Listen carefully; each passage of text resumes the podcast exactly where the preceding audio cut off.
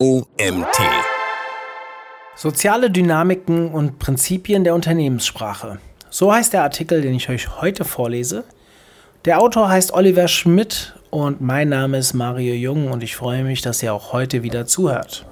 Die Fähigkeit, sprechen zu können, ist ein wesentliches Unterscheidungsmerkmal zu anderen Lebewesen. Deshalb sagt man allgemein hin, dass Sprache den Menschen macht.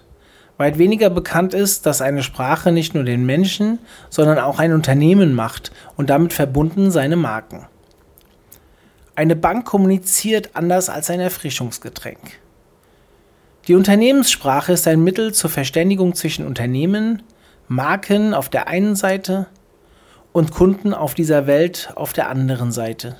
Um eine Unternehmenssprache richtig einzusetzen, bedienen sich Unternehmen eines Wortschatzes, dem sogenannten Corporate Wording. Die beim Dialog mit den Kunden gewählten Wörter sind abhängig von Sprechsituationen, von Gesprächspartnern, von Stimmung, von sozialer Stellung, vom Gesprächsinhalt und vom Gesprächsgrund. Eine Bank kommuniziert natürlich vollkommen anders mit seiner Zielgruppe als ein koffeinhaltiges Erfrischungsgetränk. Auch wenn sich die Zeiten geändert haben, ist eine Bank immer noch eine Bank und darf natürlich in ihrer Sprache keine allzu saloppen Töne anschlagen. Sie muss in ihrer Unternehmenssprache vor allem seriös rüberkommen und kompetent. In der Kommunikation geht es bei einer Bank in erster Linie um die Wertschätzung seiner Bankkunden.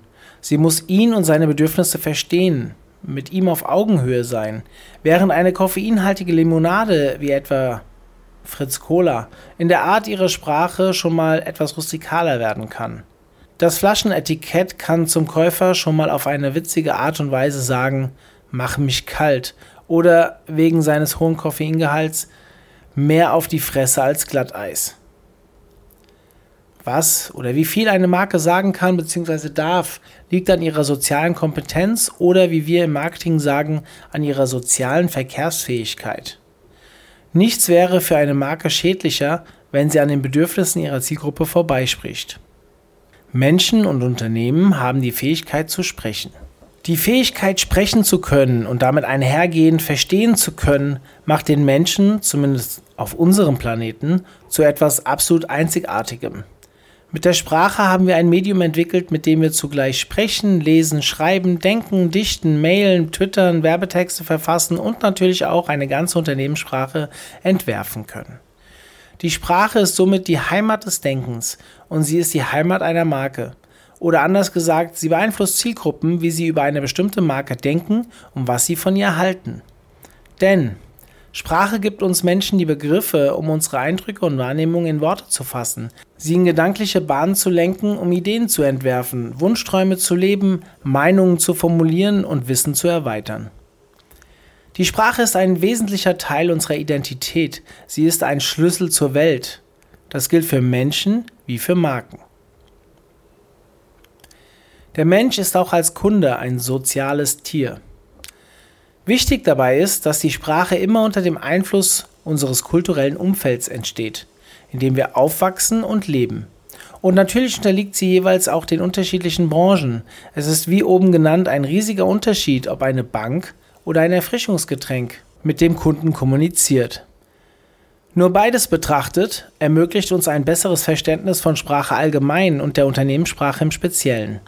Da die Unternehmenssprache, wie auch die Sprache selbst, sozialen Dynamiken und Prinzipien unterworfen ist, ist der wichtigste Bestandteil und Erfolgsgarant der Unternehmenssprache die Emotionalität.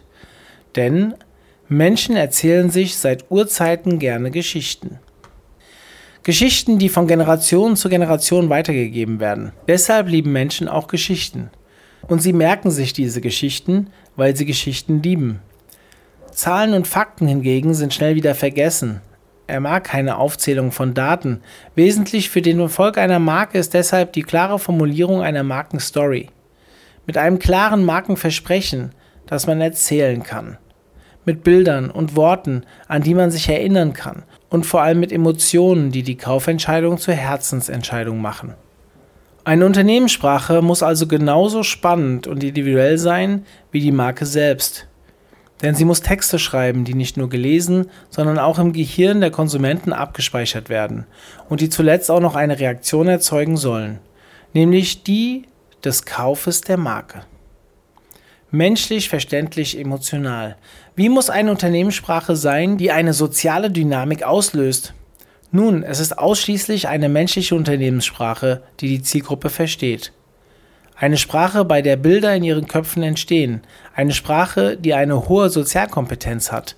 Eine Sprache, die sich bei dem Beispiel Bank nicht an den kleinen unwissenden Kunden wendet, sondern die mit ihm von Mensch zu Mensch bzw. von Partner zu Partner kommuniziert.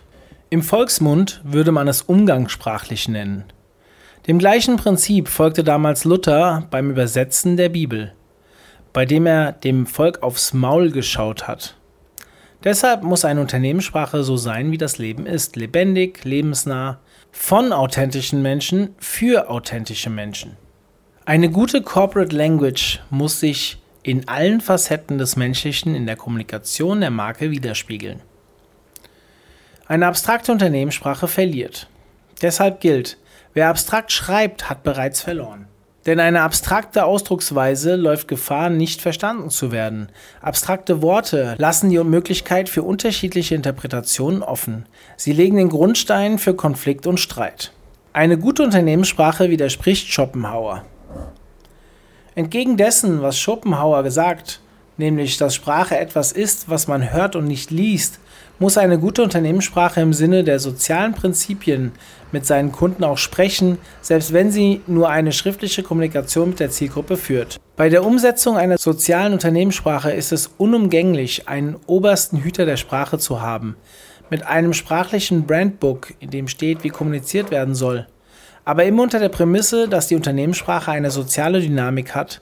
Sprich mit deinen Kunden so, wie du zu einem Freund sprichst. Den sozialen Dynamiken und Prinzipien der Unternehmenssprache kommt eine bedeutende Rolle zu. Sprache bestimmt unser Wahrnehmen über das Unternehmen und seine Marke, sie bestimmt unser Handeln und sie begleitet uns das ganze Markenleben lang. Mit ihr kann sich die Marke seinen Fans mitteilen und mit ihnen austauschen. Die Unternehmenssprache verleiht unserem grundlegend menschlichen Bedürfnis nach Gemeinsamkeit und Zugehörigkeit Ausdruck. Die Sprache eines Unternehmens, wie etwa Apple oder IKEA, beflügelt unseren Geist, unser Denken und unsere Fantasie. Die Kaufentscheidung hängt davon ab, welche Bilder und Vorstellungen der Konsument mit einem Unternehmen und einer Marke verbindet. Diese werden dann im Unterbewusstsein in Bruchteil einer Sekunde vor dem Kauf abgerufen.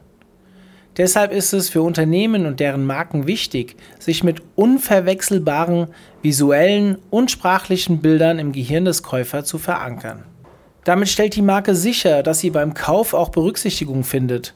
Obwohl Bilder schneller in unser Gehirn gelangen, sind sie alleine nicht dafür ausreichend. Durch eine Unternehmenssprache verankert sich die Information der Marke viel besser. Deshalb kommt der Unternehmenssprache eine besondere Bedeutung zu. Die Sprache eines Unternehmens seiner Corporate Language muss absolut einzigartig sein und damit unverwechselbar werden. Entspricht die Unternehmenssprache auf allen Ebenen dem Unternehmensziel, wird das Produkt besonders aufgewertet. Der Kunde kann sich durch eine einzigartige Unternehmenssprache mit dem gekauften Produkt identifizieren.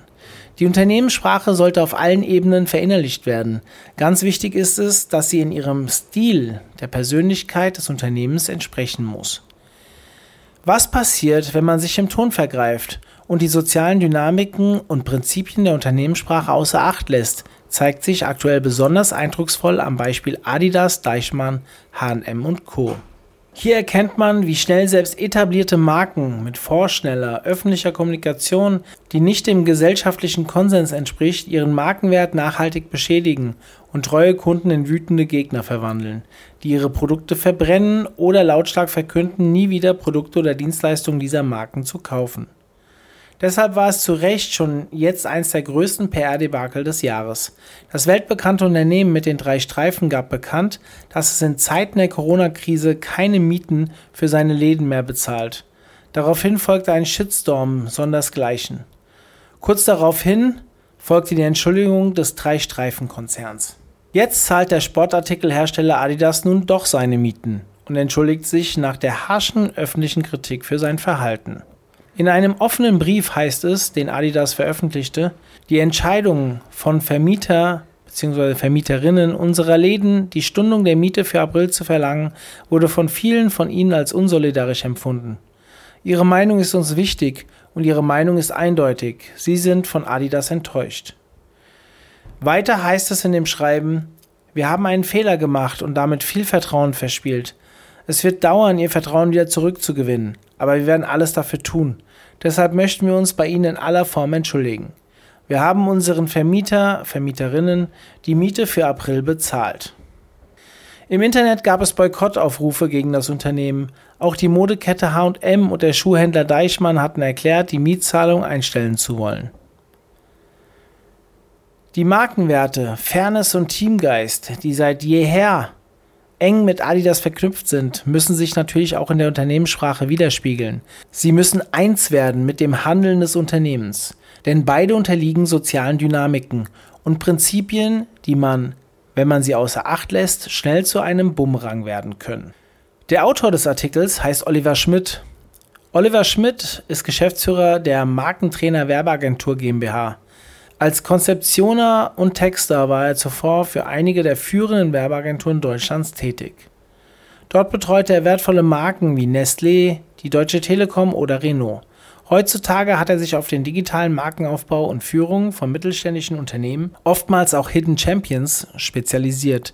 2019 gewann er zusammen mit seinem Kunden, der Zahoranski AG, mehrere Auszeichnungen für erfolgreiche Markenführung in Deutschland, unter anderem den Annual Multimedia Award und den German Brand Award 2019. Ja, wir sind wieder am Ende angekommen. Vielen Dank, dass ihr auch heute wieder zugehört habt. Ich freue mich schon jetzt auf das nächste Mal. Bis dann, macht's gut.